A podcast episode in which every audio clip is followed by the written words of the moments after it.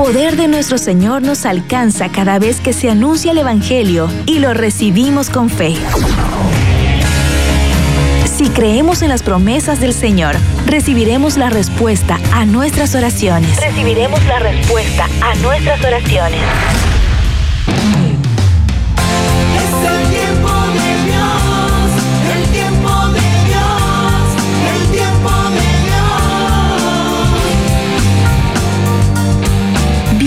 Bienvenidos a Tiempo de Dios con Ricky Penman.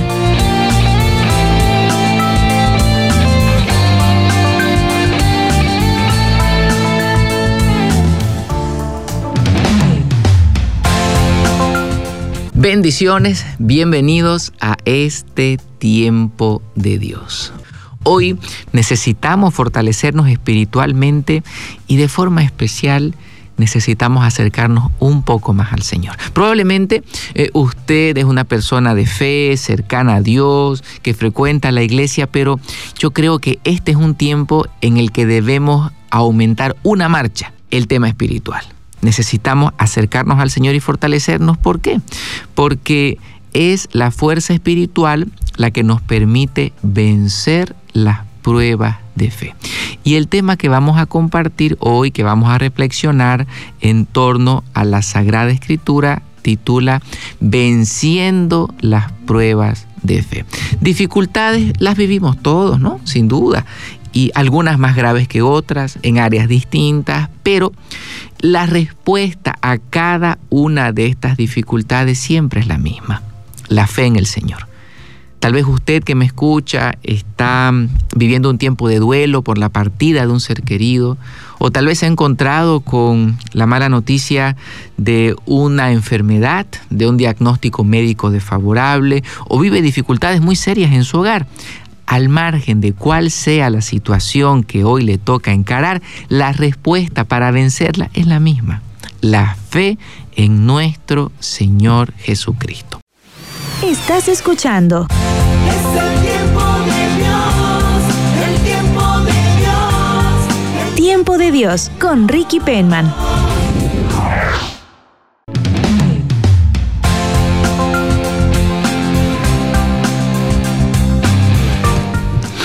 Bendiciones, continuamos con este tiempo de Dios.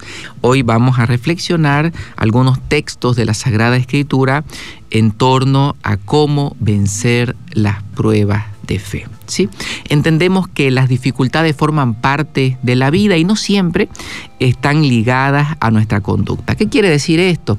Que vamos a vivir momentos difíciles sin que sean resultado de alguna mala decisión nuestra. ¿sí? Se puede entender, por ejemplo, que alguien que consume alcohol en exceso se enferme de cirrosis. Sí, correcto, eso tiene mucho sentido. Una persona que mm, eh, fuma cigarrillos, ¿no? Tenga alguna enfermedad respiratoria o de los pulmones. Esto es natural porque hay una causa y un efecto, ¿no? Hice algo para provocar esa enfermedad, pero luego hay otras situaciones que no hicimos absolutamente nada para provocarlas, ¿no? Por supuesto, situaciones difíciles. Un ejemplo, la pandemia. ¿sí? Ni usted ni yo no hicimos absolutamente nada para, para provocar esto, pero vivimos las consecuencias que la pandemia trajo, ¿no es cierto? Entonces, hay situaciones adversas en la vida, difíciles, algunas provocadas por nuestras malas decisiones y otras simplemente circunstanciales, ¿sí? que forman parte del entorno. Cualquiera eh, que sea el origen de la dificultad que hoy eh, tenemos que encarar, la respuesta eh, es la misma, ¿no? O sea, la manera de enfrentarla será la misma. ¿Y, y cuál es esta? La fe en Dios. Y la fe en Dios tiene que fortalecerse a, través del encuentro con el Espíritu Santo. ¿Por qué? Porque los dones del Espíritu Santo, y esto quisiera que por favor lo escuche con atención, los dones del Espíritu Santo siempre son respuestas a nuestras necesidades. ¿Por qué acercarnos al Espíritu Santo? ¿Por qué invocarlo? ¿Por qué procurar constantemente el encuentro con Él? Porque los dones del Espíritu Santo son la respuesta de Dios a nuestras necesidades. Por ejemplo, quien hoy se siente débil, eh, fragmentado en la fe, quien ya no tiene deseos de luchar, pida al Espíritu Santo y Él le dará el don de la fortaleza. Frente a las debilidades humanas, ¿no? Tantas personas que tropezamos ante una situación de tentación, necesitamos la fortaleza del Señor para perseverar en el buen camino y no desviarnos de él. Entonces, el don de la fortaleza que nos concede el Espíritu Santo es la respuesta a nuestra necesidad, a nuestra debilidad. Quien hoy vive confundido, quien no tiene claridad, el que no sabe cuál es el camino correcto o qué decisión debe tomar, necesita el don de la sabiduría. Para esto pida al Espíritu Santo y ruegue a Él que ilumine su interior y le conceda este don de sabiduría como una respuesta a su necesidad en la que hoy está confundido. Finalmente, me gusta este ejemplo. ¿Cuántos de nosotros perdemos el deseo de orar? ¿Cuántos de nosotros experimentamos la tibieza, la apatía en los temas espirituales? Si usted hoy se siente siente que su fe se ha enfriado, siente que su relación con Dios está distante, siente que necesita del Señor, pídale al Espíritu Santo el don de la piedad el don de la piedad nos concede nuevamente ese fuego, ese ardor, ese deseo de buscar de todo corazón al Señor en la oración y de encontrarnos con Él. Por eso, al margen de cuál sea el origen de la dificultad que hoy usted esté viviendo, sea circunstancial o sea por sus malas decisiones, esa necesidad tiene una respuesta, el Espíritu Santo. Él brinda esta respuesta a través de sus dones, concediendo, por ejemplo, el don de la fortaleza al que se siente débil, el don de la sabiduría a quien hoy vive confundido y el don de la piedad del deseo de orar a aquel que tal vez está experimentando en este momento una tibieza espiritual. Por eso, ante las dificultades, el mejor camino que podemos tomar es el de pedir el Espíritu Santo, el de rogarle a Él que nos conceda la actitud correcta para vencer las dificultades o las pruebas de fe. ¿De acuerdo? También cuando vivimos una prueba de fe, y oído a esto por favor, cuando vivimos una prueba de fe que normalmente es prolongada y difícil, porque las pruebas de fe en la mayoría de los casos son prolongadas, es decir, toman tiempo y son difíciles, por supuesto, porque exigen de nosotros que podamos dar lo mejor, que no nos cansemos de luchar, que ejercitemos la valentía y sobre todo la perseverancia. En las pruebas de fe prolongadas y difíciles nos hacemos una pregunta. ¿Qué estoy haciendo mal? ¿Y por qué nos hacemos esta pregunta? Porque la mayoría de las veces, frente a las dificultades, comenzamos a orar, ¿no es cierto? Nos acercamos al Señor y le pedimos a Él el auxilio oportuno. Pero ¿sabe qué sucede cuando comenzamos a orar por una situación difícil? La situación empeora. No sé si a usted le ha pasado, pero hay temas que mientras más oro por ellos, peor se ponen. Mientras más le pido al Señor por este tema, más dificultades aparecen. Entonces da la impresión que el Señor está cerca o que no tiene un interés, digámoslo así, en lo que estamos viviendo, ¿no? Entonces entramos en un conflicto de pensar que Dios nuestro Padre está mirando para otro lado o tiene los oídos cerrados a lo que yo le pido. Pero esta es una impresión incorrecta. Dios está cerca, Él nos acompaña en cada paso que nosotros damos. Entonces, la clave aquí no es qué estoy haciendo mal.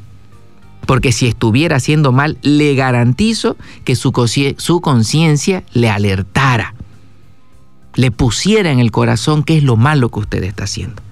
Porque todos conocemos los mandamientos, todos tenemos una conciencia que es esa voz interior en la que el Señor nos habla y nos muestra aquello que, que no estamos haciendo bien. Entonces, si usted o yo estuviéramos haciendo algo mal o hubiéramos provocado de alguna manera esa dificultad, ya lo supiéramos. ¿De acuerdo? La clave aquí no es identificar qué estoy haciendo mal, porque si hubiera algo malo ya lo supiéramos. Ni tampoco en hacer algo nuevo, porque a veces pensamos, ¿y, y qué tengo que hacer para salir de esto? ¿Qué, ¿O qué no he hecho para vencer esta dificultad? Yo creo que no consiste tanto en hacer algo nuevo, sino más bien en perseverar en lo bueno que ya estamos haciendo. La mejor manera de encarar un momento de dificultad es la oración, es eh, la comunión, el encuentro con el Espíritu Santo. Si ya estamos haciendo esto, entonces el siguiente paso es perseverar. Es decir, sigamos haciendo lo bueno que ya estamos haciendo, porque eh, en adelante, durante la prueba de fe, el desafío es mantenerse firme. Porque ya la lucha no es solamente contra el problema que estamos enfrentando, sino también contra el cansancio. Porque uno comienza a sentir el desgaste. Otros dicen, me acobardé de esta situación, ya no puedo seguir luchando. Entonces, la perseverancia es el antídoto contra ese desgaste o ese cansancio espiritual que sentimos producto de las dificultades que son prolongadas y que son eh, muy exigentes. ¿No? Perseverar en la oración, perseverar en el encuentro con el Señor, perseverar en su palabra. Porque luego el problema que viene añadido a la dificultad que hoy estamos enfrentando se llama cansancio desgaste. Muchas personas se apartan del camino de fe, no porque sean personas malas, no, por favor, todo lo contrario. Son gente muy buena, pero gente que ya está cansada porque ya son años de la misma situación, porque en lugar de que eh, esto cambie, empeora. Y tomamos lamentablemente la decisión de apartarnos de Dios. Y en ese momento yo creo que el enemigo aplaude de pie porque uno se separa del único que lo puede ayudar. Y muchísimas veces la ayuda de Dios no viene precisamente solucionando el problema que estamos viviendo, sino más bien dándonos la serenidad para perseverar y no dejar de vivir a pesar del problema. Esto creo que es importante, lo voy a repetir. Muchas veces la respuesta de Dios a nuestra oración en los momentos difíciles no viene precisamente dando la solución a lo que nos angustia o preocupa, sino más bien dándonos la gracia de vivir serenamente esa dificultad y de continuar viviendo a pesar de esa situación, porque yo entiendo que la vida realmente vale la pena seguirla viviendo a pesar de las múltiples dificultades que uno puede encarar. Porque en este camino de fe vale sentirse triste, vale llorar, hasta sabe qué, vale enojarse, vale. Lo único que no vale es dar un paso al costado y tirarlo a toalla. ¿Por qué digo que vale enojarse y vale llorar y, vale todo eso? Porque Dios como Padre entiende nuestra fragilidad. Como Padre bueno y misericordioso sabe de qué estamos hechos. Si alguien conoce el barro frágil, eh, que es la materia prima suya y mía es Dios, entonces yo estoy seguro que Él no se enoja cuando uno se molesta ante ciertas situaciones. Dios entiende. Aquí lo importante es permanecer firme en la fe. Vale caerse, vale tropezar, lo que no vale es abandonar. Entonces, muchísimas veces el Espíritu Santo nos da la serenidad, la fortaleza, la gracia necesaria para que a pesar de todo sigamos firmes y adelante. Así que en este tiempo de cuaresma pedimos al Señor a través del ayuno, a través de la oración, a través de la, limosna, pedimos al Señor también su espíritu en este tiempo de cuaresma pedimos su espíritu con mayor fuerza para que Él potencie nuestra, nuestro ser espiritual y nos permita permanecer firmes, nos permita perseverar, nos permita continuar en el camino a pesar de todo. Porque creo que en última instancia el problema no es solamente lo que estamos viviendo, sino cómo lo estamos viviendo. Se lo voy a repetir. El problema, en el fondo, no es solamente lo que estamos viviendo, esa situación que a usted le preocupa, sino cómo lo estamos viviendo. Porque el fuego que derrite la cera, por ejemplo, es el mismo fuego que fortalece la arcilla. El mismo. ¿Cuál es, ¿Cuál es la diferencia? La materia o la sustancia que está expuesta a ese fuego. Entendamos que el fuego son las dificultades, las pruebas de fe. ¿sí? Todos vivimos pruebas de fe sin excepción. Ahora, cada uno decide si es cera o es arcilla. Eso ya no depende de Dios, depende de nosotros. Si soy cera, seré pues de actitud frágil, de carácter débil, sin perseverancia, sin deseos de luchar, sin valentía.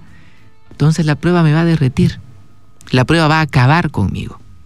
Pero si somos esa arcilla que se mantiene en la palabra del Señor, que recuerda sus promesas, que es constante en la oración, que pida al Espíritu Santo la serenidad para mantenerse firme, seremos una arcilla que la prueba de fe, en lugar de derretirnos o de derrotarnos, va a formarnos, va a fortalecernos. Porque toda situación, por más difícil que sea, tiene un provecho espiritual. Yo sé que parece... Eh, es difícil de entender esto, pero es una realidad. La Madre Teresa de Calcuta tenía una frase que a mí me gusta muchísimo y varias veces la repito. Ella decía, el que poco ha sufrido, poco sabe. ¿De acuerdo? ¿Qué quiere decir esto? El que poco ha sufrido, poco sabe. Que el sufrimiento de alguna manera es una escuela. Que hay cosas en la vida que las vamos a aprender solamente viviendo momentos difíciles.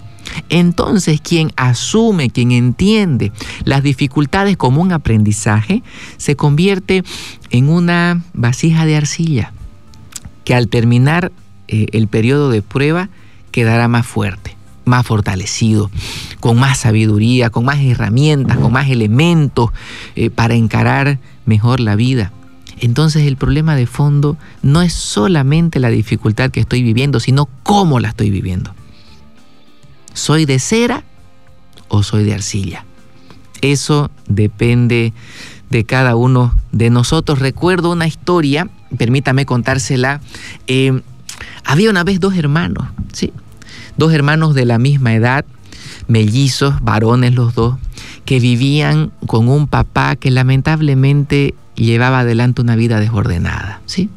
Al señor le gustaba mucho el alcohol, el juego, la mala vida, maltrataba a su esposa, le gritaba constantemente a sus hijos y aparte de esto, bueno, tenía con frecuencia problemas con la ley.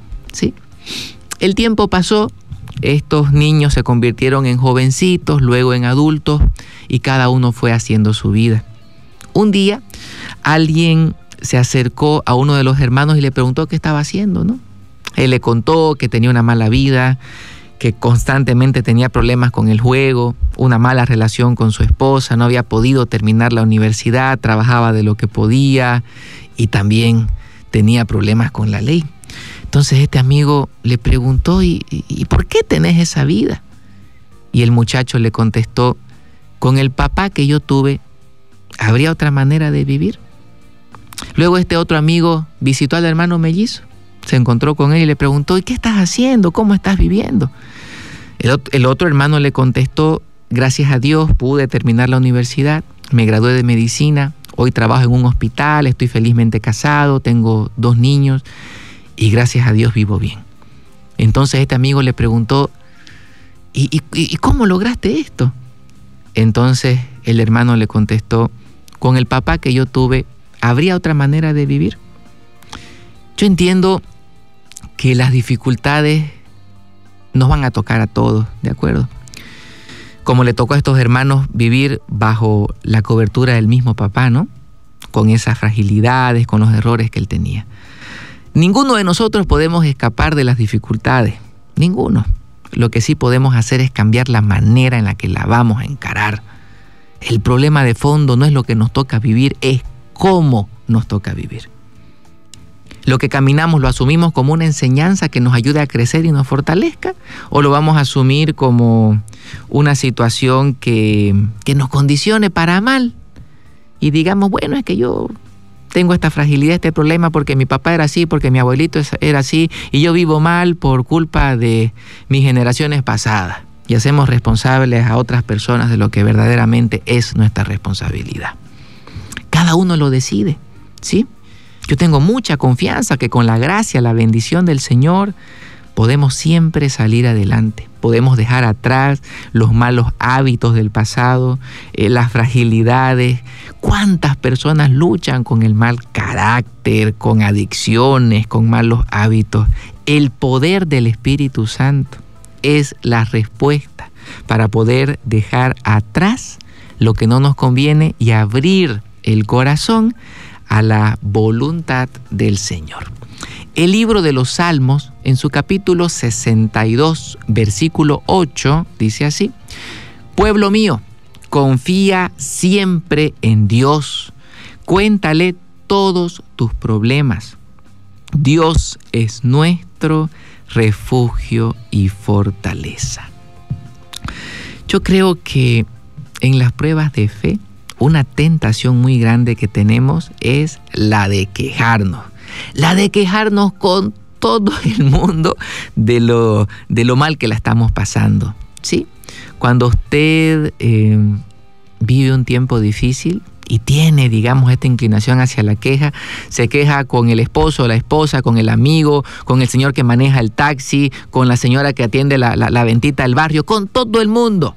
Lo tiene usted en la punta de la lengua eso. Pero Inicialmente al quejarnos o al contar nuestra, nuestra dificultad, nuestro problema, al compartirla con todo el mundo, inicialmente sentimos un leve alivio, ¿no? Porque usted eh, pareciera que se descarga, ¿no? Que eso malo que lleva lo, lo, lo vacía, ¿no? lo descarga con, con el que lo, lo escucha, ¿no? Pero sabe, esto con el tiempo le juega en contra. Permítame por favor explicarle por qué. Usted le cuenta a la señora de la tiendita, al, al, caballero que maneja el taxi, al amigo, a la amiga, al compañero del colegio, le cuenta a todo el mundo su problema. ¿Sabe qué sucede a la larga? Cuando usted se vuelva a encontrar con cada una de estas personas, ¿sabe qué le van a preguntar? ¿Y cómo le fue con su problema? Entonces usted ahí tiene nuevamente que hacer memoria y rebatir los recuerdos y volver a sentirse mal porque trae al presente el problema del pasado, un problema que posiblemente con el paso del tiempo y la ayuda de Dios pueda, pueda ya haberlo resuelto.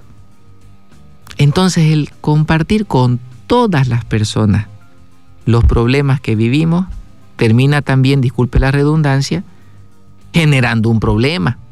Porque le van a preguntar al respecto y lo van a hacer recordar ese tema y usted va a volver atrás siempre. Y el que vuelve atrás siempre no avanza porque vive con el corazón y la mente anclados a, ese, a esa dificultad. Cuando lo que necesitamos es avanzar. Entonces, ¿qué hacer? ¿A quién le cuento mis problemas? ¿Qué dice el libro de los Salmos? Pueblo mío, confía siempre en Dios, cuéntale todos tus problemas. Cuando usted tenga un problema, cuando usted esté afligido, afligida, lo primero que debe hacer es busque al Señor. Si puede, visite al Santísimo Sacramento, a una, acérquese a una iglesia, a un templo católico, la parroquia, la capilla más cercana a su casa. O si no puede por trabajo u otros compromisos, colóquese de rodillas en su dormitorio. Y dígale, Señor, estoy viviendo esto que me angustia, me preocupa, no sé cómo encararlo, me sobrepasa. Cuénteselo a Dios primero. Y puede contárselo tal vez a una o dos personas que pudieran ofrecerle un buen consejo y que van a acompañarla en oración, porque yo creo que ante las dificultades no necesito darla a conocer. ¿Sabe qué es lo que necesito? Primero, compartirla con el Señor y segundo, tal vez contársela a alguien que pudiera darme una buena orientación al respecto y sobre todo que me va a acompañar orando. Yo hago énfasis en la oración, especialmente a una persona que me pueda acompañar orando. ¿Por qué? Porque hay, hay problemas en la vida que seguramente otro ser humano no, no, no tenga las palabras ni para animarme ni para orientarme, porque hay cosas muy, pero muy difíciles. Que se lo digo con confianza. Eh, a veces uno escucha ciertas cosas y uno no sabe qué decir. Esa es la verdad. Uno no sabe qué decir. Pero lo que las palabras no logran, la oración lo logra. Si yo no sé qué decir frente a un problema, frente a una angustia que alguien está viviendo, le puedo ofrecer, oremos juntos. Pongámoslo en manos del Señor. Él sabrá disponer todas las cosas para bien. Si a usted le comparten un tema, un problema, una situación para la que usted no tiene una respuesta, no importa. No hay, no hay drama, como dicen. dígale a la persona, no sé, sabe, no sé qué decirle, pero oremos juntos, pongámoslo en manos del Señor. Si usted está viviendo un problema, solamente délo a conocer a alguien que usted sabe que lo va o que la va a acompañar orando. Porque hay problemas de los que tal vez no, no adelantamos nada hablando mucho de ellos, pero sí adelantamos orando sobre esos problemas. Así que que podamos nosotros compartir nuestra aflicción, que creo que es bueno, es sano, con alguien de confianza y que sabemos que nos va a acompañar en oración, pero le ofrezco una sugerencia, si usted me lo permite. Tratemos de, de, de compartir esa aflicción o ese problema sin victimizarnos. ¿sí? ¿Qué quiere decir victimizarse? ¿A qué me refiero? En que a veces eh, al contar algo esperamos que las personas tengan pena de nosotros. Que digan, ay, pobrecito, que sufre. No, no, no. Cuéntelo con serenidad. Cuéntelo con valor. ¿Sí? Cuéntelo no para que le tengan pena, sino para que lo acompañen en la fe, que es muy distinto. Yo creo que cuando uno se victimiza, uno mismo se resta fuerza. Uno mismo ya se está como proclamando débil, ¿me entiende? Cuando en el Señor somos más que vencedores, en su nombre, en su palabra, no por mérito humano. Somos más que vencedores porque estamos con Él. La primera carta a los Corintios en su capítulo 15, versículo 57, dice así. Pero demos gracias a Dios que nos da la victoria por medio de nuestro Señor Jesucristo. Tomarse de la mano del Señor y confiar en Él, en las palabras de nuestro Señor Jesucristo y en, su gracia infinita, nos ayuda a vencer las dificultades. ¿Por qué le propongo esto? Mire, cuando viene un, un, momento difícil a nuestra vida, tenemos una tentación. Y es la de al problema que nos está afligiendo, sumarle otro problema. Se lo explico con un ejemplo. Quien lastimosamente, por circunstancias de la vida, se quedó sin trabajo y tiene muchas deudas, muchos compromisos por cumplir, siente angustia, siente aflicción. Y en lugar de buscar a Dios y refugiarse en Él para salir adelante, comienza a consumir alcohol o comienza a frecuentar las casas de juego, los bingos clandestinos. ¿Por qué? Porque encuentra en el alcohol o en el juego como una suerte de, de tranquilizante, ¿no? Como una situación que lo saca un ratito del, del problema y, y, lo alivia. Y en realidad ahí, ahí no hay ningún alivio, ¿sí? Porque al problema del desempleo, la deuda y la apretura económica usted me le está sumando otro problema que es la adicción o al alcohol, o al juego, o a la hoja de coca, o a lo que usted quiera. Los malos hábitos que los procuramos como, uh, como respuesta o como salida ante un problema no me van a solucionar nada. Me van a buscar otro problema. Porque el que no tiene trabajo y, agarra un mal hábito o una adicción a, a su apretura económica, le suma eh, menos economía todavía, porque toda adicción tiene un costo, ¿no es cierto? Entonces, ¿cómo el ser humano es poco sensato que en los momentos difíciles se confunde tanto que no se da cuenta que al problema no hay que sumarle otro problema? Hay que buscarle una solución y la solución está siempre con el Señor. Si usted está viendo un momento hoy de, de apretura económica, por favor, no vaya donde los brujos, chamanes, cosas similares que le prometen darle fortuna y sacarlo del problema. Eso es mentira de Satanás. No busque un alivio temporal en el licor, en la hoja de coca, eh, en el juego, en cosas por el estilo. No. Busque al Señor de corazón. Dios le va a ayudar. Dios da el auxilio oportuno. No se desgaste en cosas que no valen la pena. O tal vez la persona que hoy lastimosamente está transcurriendo un divorcio o la ruptura de una relación de pareja de muchos años. Siente la tentación muy fuerte de la soledad y de buscarse una pareja tras otra. Relaciones eh, este, eh, pasajeras, tratando de curar la soledad. al problema de la soledad o del duelo, del dolor, producto de una ruptura amorosa, me le está sumando otro problema, que es el de tener relaciones pasajeras una tras otra. ¿Se da cuenta? El enemigo es astuto y va a procurar convencernos que una situación es una solución cuando en realidad es otro problema. Se lo voy a repetir. El enemigo es astuto y muchas veces nos va a proponer una solución que en el tiempo terminará siendo otro problema. Frente a la situación adversa del desempleo y de la deuda, la solución no es un mal hábito, ni una adicción, ni buscarse un brujo. La solución es el Señor. Frente a, la dificultad de la soledad, del dolor de una ruptura amorosa, eh, la, la solución no es un clavo saca otro clavo. La solución es el vacío que usted siente en su corazón. Permita que el Señor lo llene. Permita que el Señor le ayude. Y ya luego que usted se restablezca, Dios lo sane, lo fortalezca, puede pues tener otra relación, ¿no? Pero hay que sanar el corazón primero. Entonces, a eso me refiero, somos más que victoriosos tomándonos de la mano del Señor. Nosotros no necesitamos distraernos en otra cosa para olvidarnos del problema. Necesitamos orar y en esa oración recibir la ayuda y el auxilio del Señor. Estás escuchando. Es el tiempo de Dios, el tiempo de Dios. Tiempo de Dios con Ricky Penman.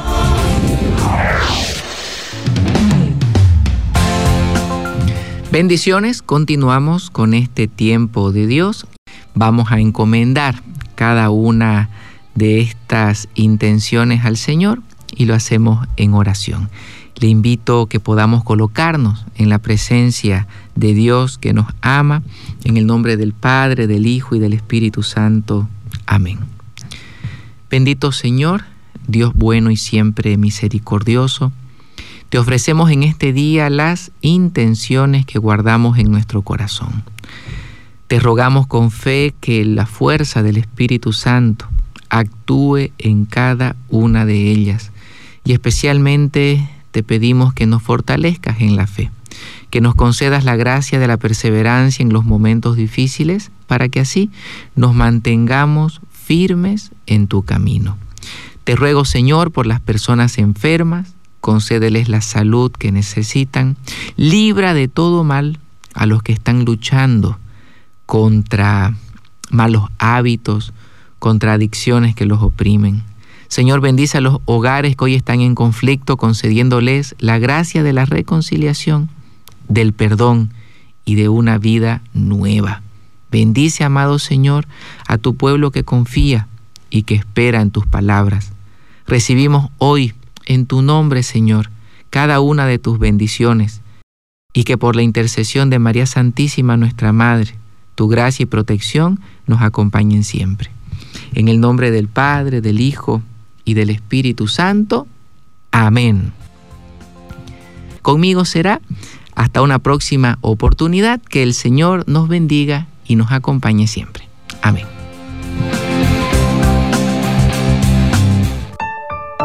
Escuchaste el programa